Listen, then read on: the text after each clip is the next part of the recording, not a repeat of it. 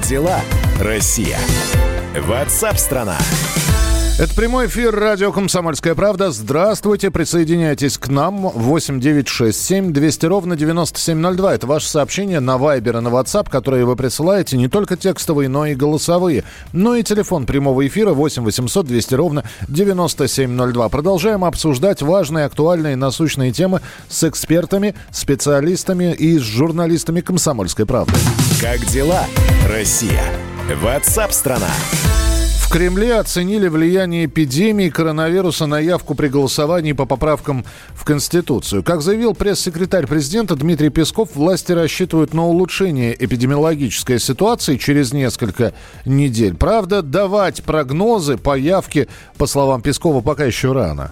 Констатируем, как уже мы говорили, что ситуация постепенно эпидемиологически улучшается. Вы видите на улицах по всей стране, в самых разных регионах, все больше и больше людей. И с большой долей уверенности можно предположить, что через несколько недель, а вчера Попова сказала, что, собственно, это еще два карантинных периода, два по две недели, мы э, надеемся на то, что ситуация существенно улучшится. Вот поэтому мы не думаем, что вот эти остатки эпидемиологической ситуации будут как-то негативно сказываться на явке.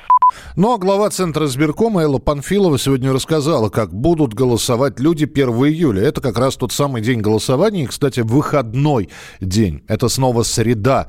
Это я говорю для того, чтобы вы в календаре не заглядывали. Среда. 1 июля, выходной. Э, как будем голосовать?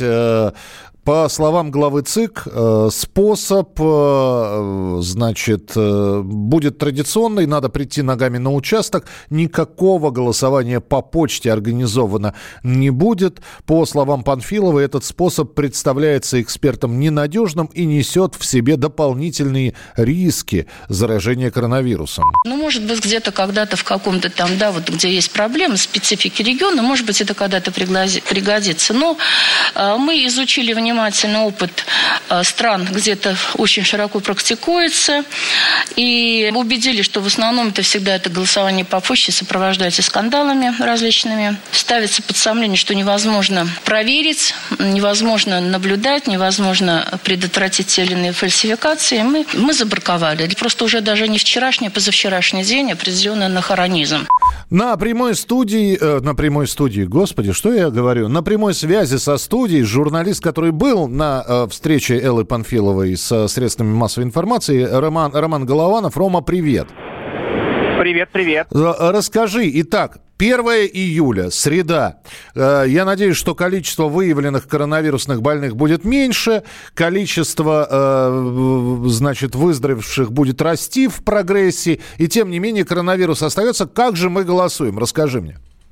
Но все начинается 25 июня, и вот эти шесть дней перед 1 июля можно будет тоже проголосовать, потому что обычно на участок, вот по статистике, приходит 700 человек на один, а если так взять и растянуть, то на участок придет, ну, где-то человек по 100. В общем, сделано все максимально, чтобы мы ни с кем не пересекались. Когда приходит человек на участок, там уже вот эта социальная дистанция будет 2 э, метра. По стандартам она полтора, но чтобы мы вообще точно никого не тронули. Вот э, на 2 метра будем э, друг от друга держаться. Прям как это все происходит. Допустим, ты приходишь на участок. Тебе сначала измеряют температуру. Хоба, Вася, у тебя температура 38 градусов. Тебя берут под белые рученьки люди в белых халатах и масках, отводят в специальную комнату. Там ты остаешься один. Не делай таких пауз, Ром, я тебя умоляю. Знаешь, тебя 38, тебя подво- берут под руки, отводят в комнату, и дальше ты делаешь махатовскую паузу. И здесь должны раздаться выстрелы. Понимаешь?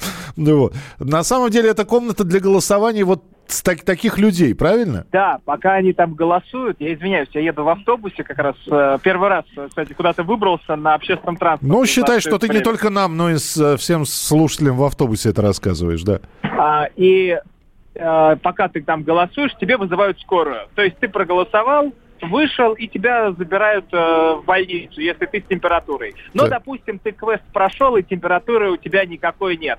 Тогда ты заходишь э, уже на участок, там э, ты никому ничего не передаешь, то есть минимум касаний, паспорт ты показываешь, э, не выпуская его из рук, его сверили, тебе тут, э, пока вокруг тебя никого нет, сказали приспустить маску. Кстати, когда я проходил этот досмотр ФСО, мне тоже сказали приспустите маску. Я думаю, во, вот это тоже уже начинается интересная практика. Mm-hmm ты э, проходишь дальше, тебе там уже выдают пакетик. Мне, кстати, выдали сегодня такой же, который будут выдавать на участках. Там бюллетень, квиточек, чтобы заполнить свои паспортные данные, там надо расписаться. А потом э, ручка, да, вот средства для обработки рук, перчатки одноразовые, маска. А, ты все это облачился, заходишь уже по такой специальной дорожке, она будет отмечена ленточками в кабинку для голосований. Кабинка повернута к входам к стенке, то есть там избушка к тебе передом не повернется, надо специально туда зайти, чтобы э, не было шторок, их уберут, чтобы ничего не касаться. Проголосовал, положил.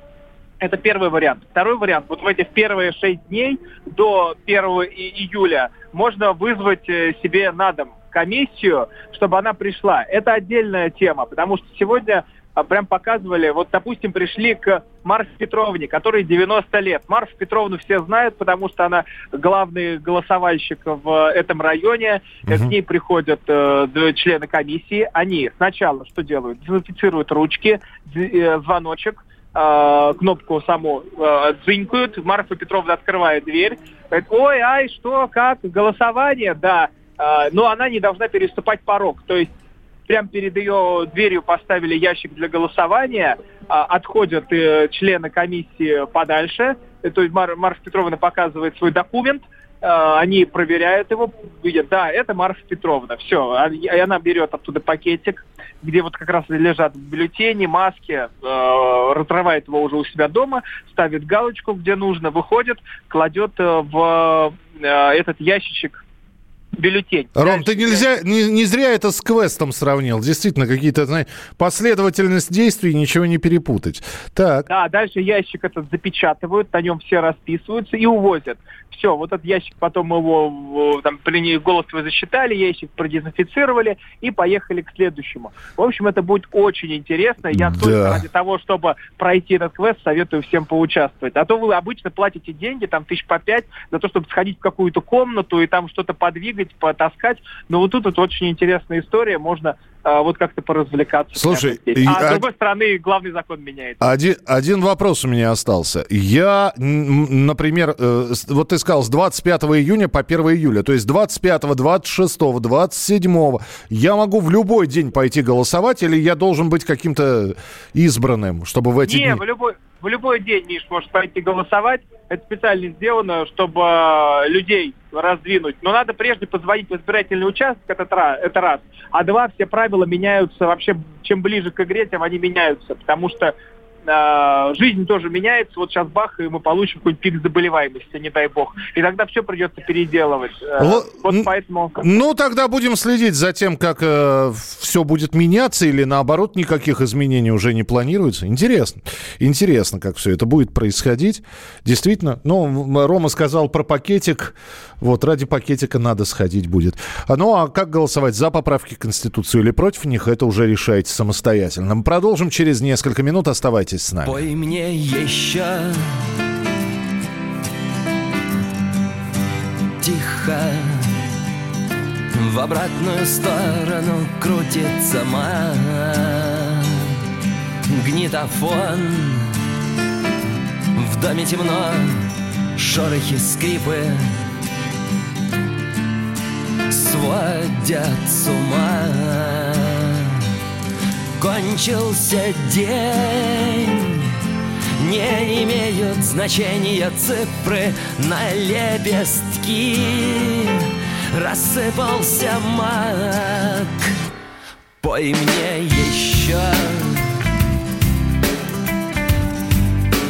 Рано Заветную карту вытаскивать из рукава кипит капля из крана.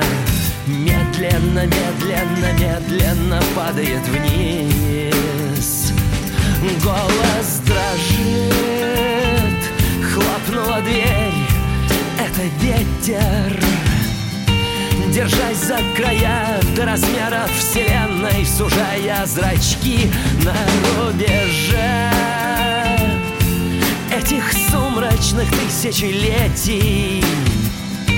По горло в воде на дрейфующей льдине Ждут рыбаки, ну так пой мне еще Что я могу изменить, направляемый собственной тенью Давным-давно предупрежденный о том, что начиная обратный отсчет Любой имеющий в доме ружье приравнивается Курту Кобейну Любой умеющий читать между строк Обречен иметь в доме ружье Пой мне еще, я просто знаю, что в последний момент Когда тебе никто не поверит Прохожий на остановке возьмет и укроет тебя под плащом. Дома задрожат при появлении трамвая И когда откроются двери,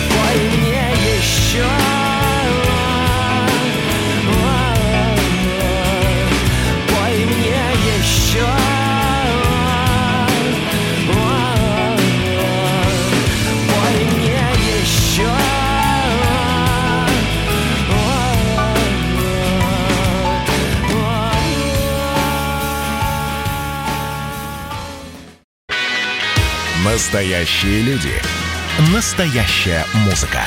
Настоящие новости. Радио «Комсомольская правда». Радио про настоящее.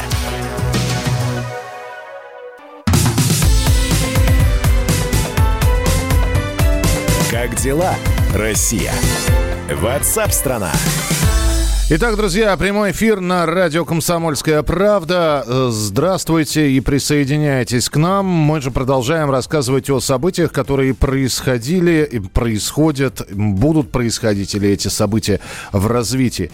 В ночь с 31 мая на 1 июня жильцы многоэтажки в Екатеринбурге проснулись от звуков выстрелов. Как оказалось, это были бойцы СОБРа, которые обстреливали квартиру.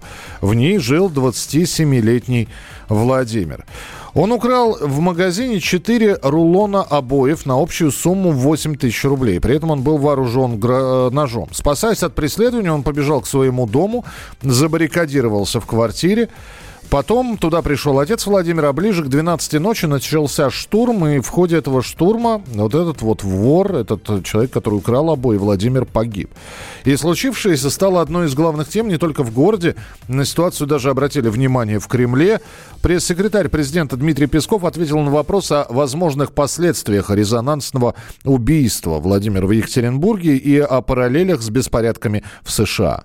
Ну, первое. Мы с вами, к сожалению, не располагаем тоже деталями вот этого происшествия в Екатеринбурге. Мы не знаем с вами доподлинно, что там произошло. И не зная каким-то образом это обсуждать или комментировать, было бы неверно. Это первое. Второе. Я не соглашусь с вами, что вопросы, которые сейчас находятся во главе угла общественной жизни Соединенных Штатов Америки, имеют отношение к нашей повестке дня. У нас своя повестка дня. И слава богу, того, что происходит в Америке, у нас не происходит. Нет, никаких параллелей мы здесь не видим.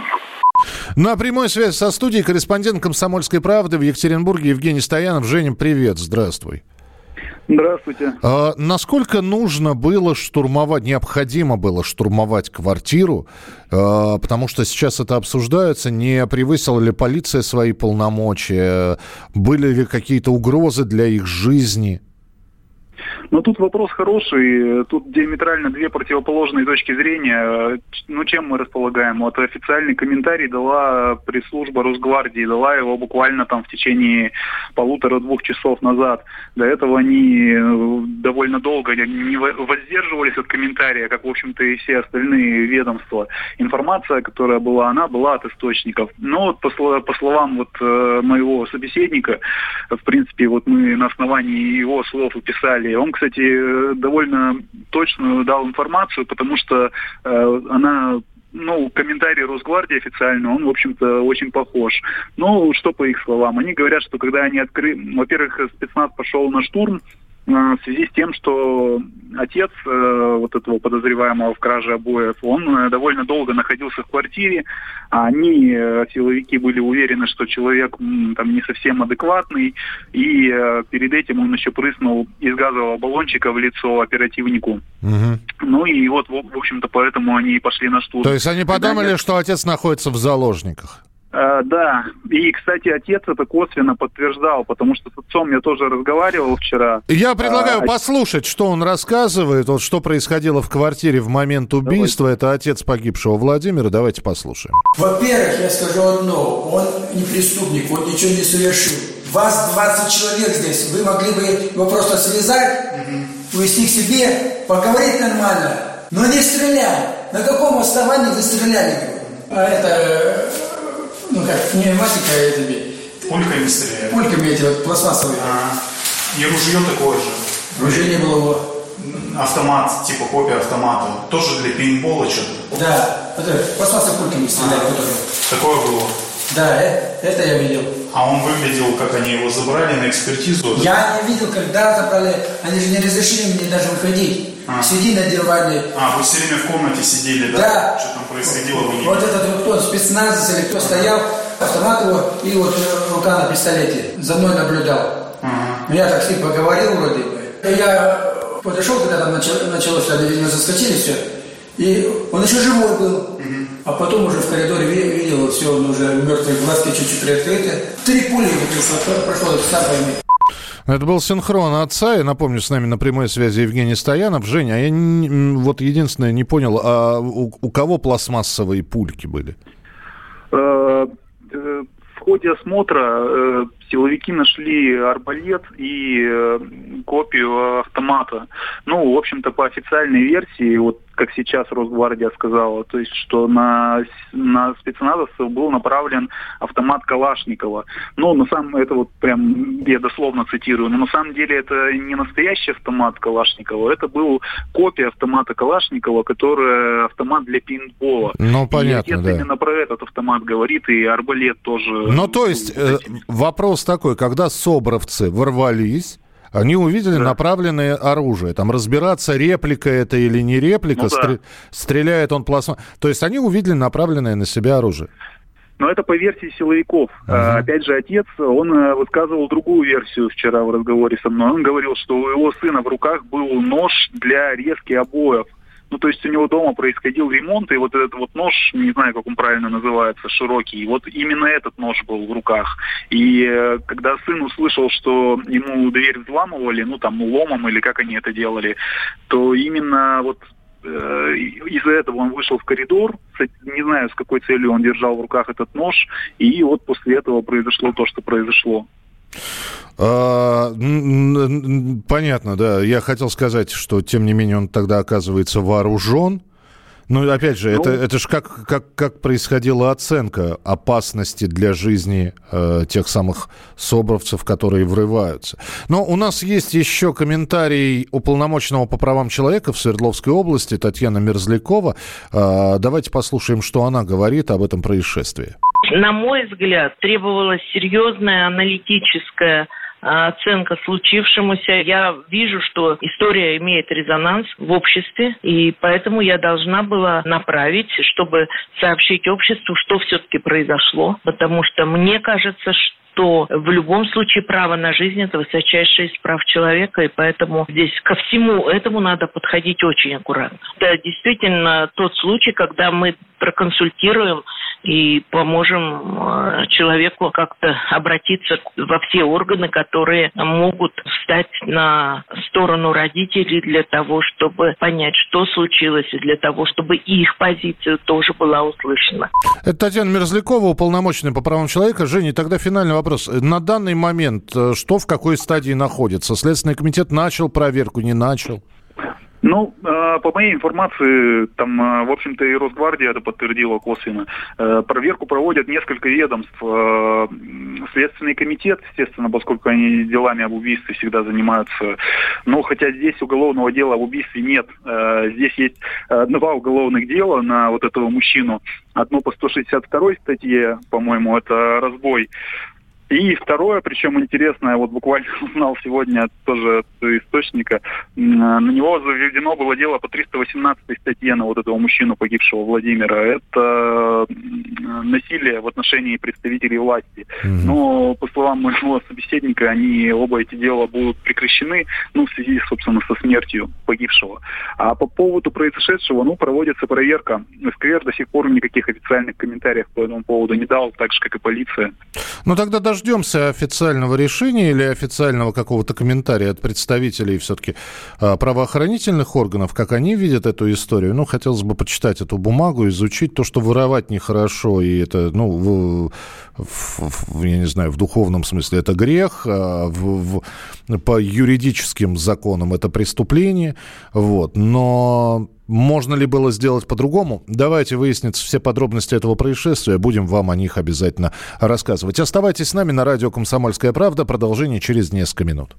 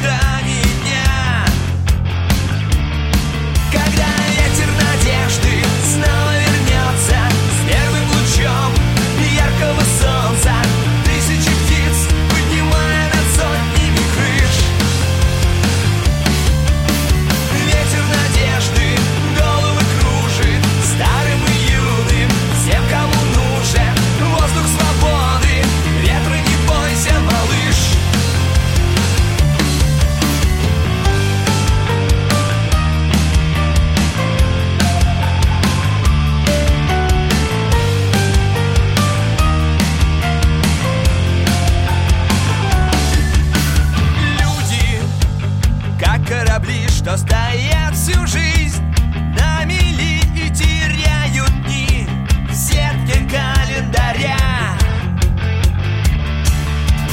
Мало просто мечтать, надо очень ждать И поймать этот ветер так, чтоб взорвать якоря.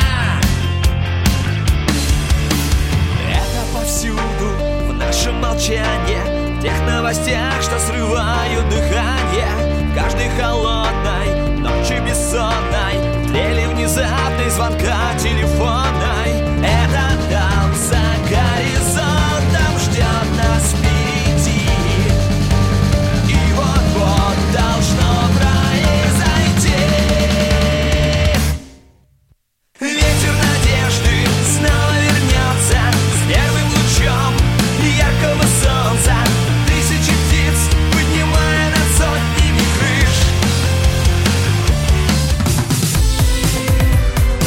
Как дела, Россия? Ватсап-страна! Настоящие люди. Настоящая музыка. Настоящие новости. Радио «Комсомольская правда». Радио про настоящее.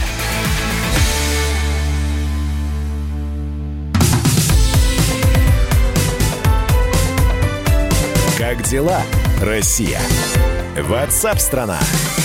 Итак, друзья, продолжается прямой эфир на радио «Комсомольская правда». И вот смотрю я на социальные сети. Э, те люди, которые находятся сейчас в Москве, э, начали фотки, наконец-таки, свои выкладывать. То были фотки из, из режима самоизоляции, они были похожи друг на друга. Я в квартире, я на кухне, э, я на балконе и так далее. Так вот, москвичи вышли на прогулку. В Москве сняли все посты заслоны на выездах из города, те самые, которые установили еще в середине апреля.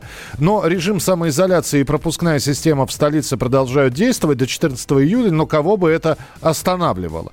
Для передвижения хоть и нужно оформлять пропуск, но такое ощущение, что люди засиделись дома, и это действительно так, и вышли прогуляться.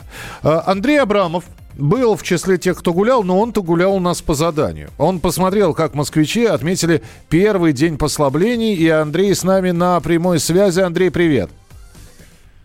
Миша, привет. Привет. Всем слушателям доброго дождливого дня. Да. Но вчера, кстати говоря, тоже дождь шел, поэтому людей все-таки было, наверное, не очень много. Или? Нет, ты прав абсолютно. Э, Тут э, погода попортила так называемый прогулочный режим. Э, Я отправился в ближайший ко мне парк Сокольники. Это, если кто не знает, пятый по величине парк в Москве. То есть огромный такой лесной массив, куда съезжаются э, жители э, Восточного округа Москвы. И был, э, во- во-первых, был не мой прогулочный день по графику. Мой дом гуляет сегодня. А, так что я слегка нарушил, выйдя из дома вчера. Но я же по заданию. На входе в парк меня тут же обескуражил голос из громкоговорителя, который вот объявление озвучивает по парку, и он, значит, вещал, что парк можно посещать а, вне зависимости от всяких графиков. Я напрягся, потому что... Потому что мы читал- все знаем, что график-то с 9 до 9, если не ошибаюсь. Да? Нет, там было сказано, что гуляете с 9 до 9, а, но а, вне зависимости от графика прогулок домов. И я даже озадачился, еще раз открыл указ Сергея Собянина в смартфоне, и там ничего такого нет. Думаю, ну ладно, пойду погулять. А, Что на себя обращает внимание? Во-первых, на асфальте, на плитке, на тротуарах расклеены стикеры с напоминанием соблюдать дистанцию. А, Такие же а, напоминалки на всех баннерах в парке растянуты. Кое-где начерчены, как вы знаете, на уроке физкультуры раньше мы прыгали в длину и там ставили отметки мелом. Вот также вот в некоторых местах отметки белой краской на плитке прочерчены тоже с напоминанием соблюдать дистанцию. Все лавочки в парке завернуты а, ну, в пищевую пленку. Мне кажется, это она. А что еще? Вот прозрачная такая обертка и выглядит как будто это вот новые лавочки и их укрыли от дождя. Но на деле же все мы помним, что по правилам сидеть нигде нельзя. И несколько дедушек, гулявших в парке, э, а, страждущих общения, посетовали мне, что вот они, мол, инфарктники, им нужно а, там сидеть через каждые 200 метров после прогулки, а позволить себе они с такими лавочками этого не могут. Ну А, да, но- здесь, здесь первое, что в голову приходит, это раскладные стульчики. Э, Извини, у нас не так много времени, я просто напомню еще одно правило. Все прогулки осуществляются в медицинских масках.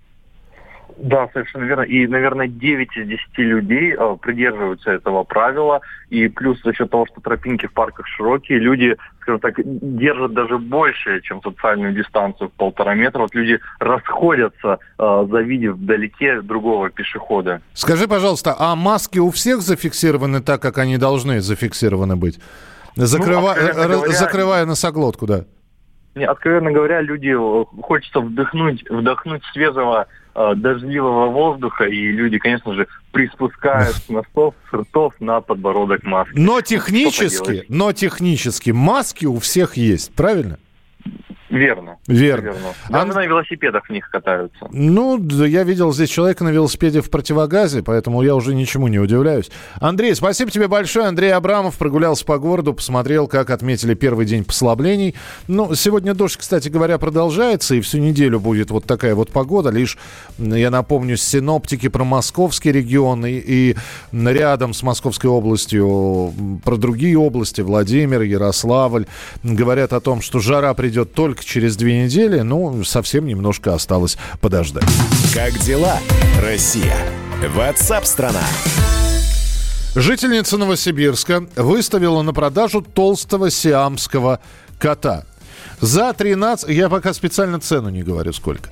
За 13 лет жизни на корм питомцу сибирячка потратила полмиллиона рублей. При этом продавать животное она не собирается. Своим объявлением она просто хотела привлечь внимание к своему аккаунту на сервисе, где продает всякие безделушки. Но когда это появление, объявление появилось, и было написано, что продаю толстого сиамского кота за 400 тысяч рублей, конечно, мои коллеги в Новосибирске заинтересовались этой историей. И прямо сейчас сюжет про жирно кота в нашем эфире в программе WhatsApp страна. В наличии жирнокот. Сиамский большой в количестве одна штука. Редкий голубой окрас. Глаза в кучу, одна лишняя хромосома. Функции порвал 4 дивана, пятый в процессе. Ловит птиц за окном, производит шерсть в количестве 1 килограмм в неделю. Любит себя и пожрать. Цена 400 тысяч рублей. Такое объявление появилось в интернете. Жительница Новосибирска выставила кота на продажу, когда посчитала, во сколько ей обходится любимец. На корм 6 тысяч в месяц, в год 72 тысячи. За 13 лет, что хозяйка держит питомца, тот проел почти миллион. Объявление выставила, но покупателям отказывает. Может, жаль стало своего толстяка с наивным именем Лярика. Сама уверяет, что и не собиралась никому отдавать любимца, мол, пошутила. Но то, что кот исключительный обжора, чистая правда. Хозяйка кота, Ольга, говорит, не ожидала, что вырастет такого великана. Вообще по стандартам этой породы дайская кошка весом от 3 до 5 килограммов, не более. Но он уже в 8 месяцев весил больше гораздо из-за своих размеров. Он сам по себе большой, плюс еще ест много. Если его не кормить, то он обижается. Достает ботинок, туда сделает свое дело, потом второй ботинок достает. В коридоре лапы подтягивает и делает свои дела. Кот Ляля, сколько хватает сил, старается отрабатывать харчи. Главная польза от него, конечно, охота на грызунов. Вообще он очень добрый, не кусается и не царапается, но при этом очень хороший охотник. Он когда на даче жил, он боялся выходить далеко от дома, сидел только на крыльце и под крыльцом, но при этом мог в день пять мышей принести и горочка их выложить. На миллион рублей охотник-жердяй мышей, конечно, не наловит. А большинство домашних котов и вовсе не намерено отрабатывать свое содержание. Во сколько нам обходится мелодичное мурчание линяющих любимцев? Если ваш кот не отличается особым чревоугодием, в день ему понадобится 3-4 пакетика недорогого корма. Считайте 50 рублей. В год 18 тысяч. Но мы все же получаем кое-что взамен. Психолог Ольга Приходченко говорит, что это очень ценные нам эмоции эмоции? Когда у нас появляется питомец, мы получаем объект, которого мы можем любить, о котором мы можем заботиться, и от которого мы получаем позитивную обратную связь. То есть это существо, оно ценит то, что мы для него делаем. Во всяком случае, у хозяина складывается ощущение, что вот этот вот там пушистый комочек, он понимает, принимает, отвечает взаимностью. Это очень важно. То есть мы таким образом реализуем нашу потребность кого-то любить. Ну и быть любимыми, конечно, тоже. Если же кошачьи чувства за такие деньги слишком дороги, есть альтернатива – хомячки. Ну или аквариумные рыбки. Но их э, не погладишь и не почешешь за ухом. Так что с котами им конкурировать сложно. Вадим Алексеев, Ксения Полторанина, Денис Табаков. Радио «Комсомольская правда». Новосибирск. Как дела, Россия? Ватсап-страна! Радио «Комсомольская правда» — это настоящая музыка. Мой друг, никогда не грусти. Пусть все будет так, как ты захочешь. Пусть приходит ваше поколение, да. Настоящие эмоции. Сборная России в очередной раз одержала победу. И настоящие люди. Идем правее на солнце вдоль рядов кукурузы. Радио «Комсомольская правда». Живи настоящим.